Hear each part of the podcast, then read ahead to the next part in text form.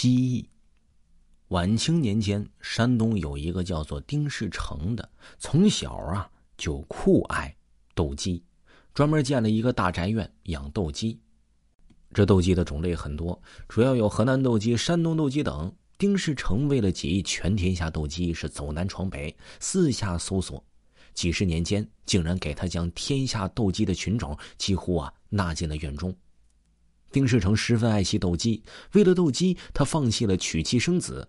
天热了，他给斗鸡扇掌；天冷了，他把火盆搬到斗鸡房里。就这样，他的斗鸡越养越多，品种越来越齐全。丁世成善养斗鸡的名声也传遍山东。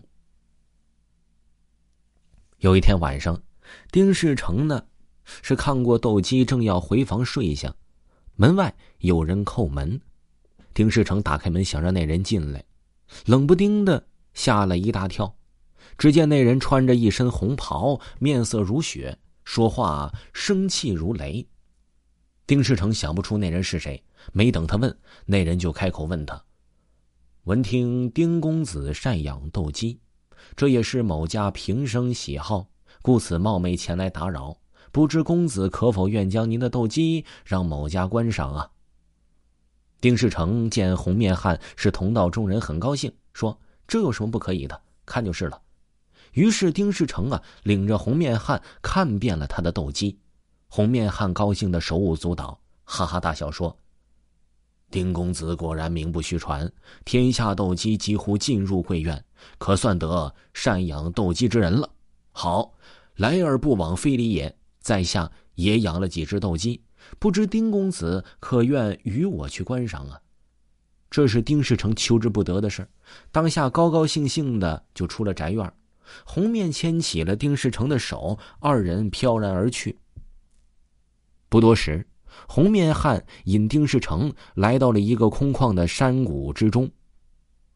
丁世成见四下荒无人烟，心里有些害怕，但是为了斗鸡，他豁出去了，全身蓄劲，防备红面汉对己不利，跟着红面汉是一路前行。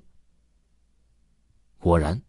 走进山谷，他看到一座不大的宅院，院子里只有一间茅草房，四下没有人家，孤零零的，景致暗淡。红面汉引领着这丁世成走进了这个院子里，丁世成见四下荒无人烟，心里呢就有些害怕了，但为了斗鸡，他也只好豁出去了，全身蓄劲，防备红面汉对己不利。跟着红面汉是一路前行，果然走过山谷，他看到一座不大的宅院，院子里只有一间茅草房，四下没有人家，孤零零的，景致暗淡。红面汉引领丁世成走进院子，昂头高叫一声，这茅草房里飞出了几只形态各异的斗鸡，丁世成顿时看傻眼了。红面汉虽然只有这么区区几只，但其气势啊！竟然将他家斗鸡比的一文都不值。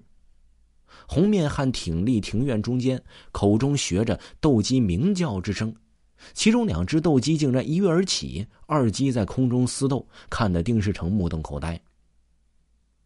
不一会儿啊，红面汉再叫一声，那两只厮斗正酣的斗鸡突然停下，双双落下，停在了院中不动。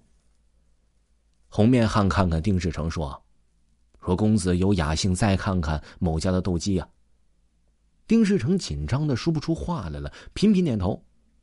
红面汉这次没有呼叫，却是抬起脚在地上重重跺了两下。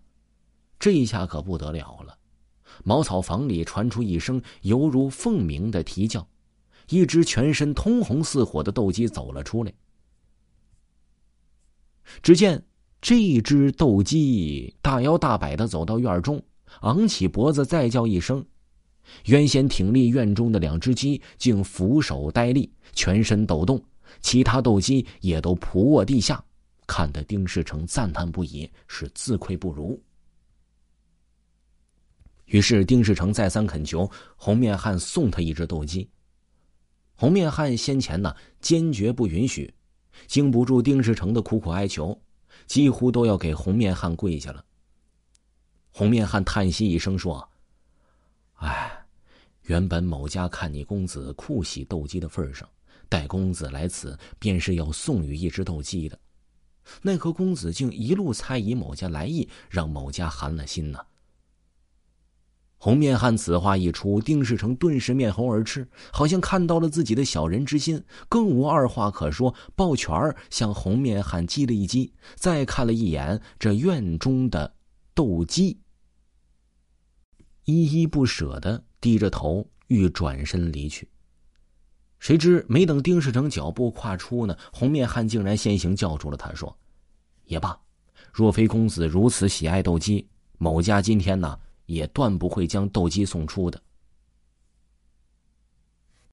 听众朋友，本集还有下集，请您继续收听。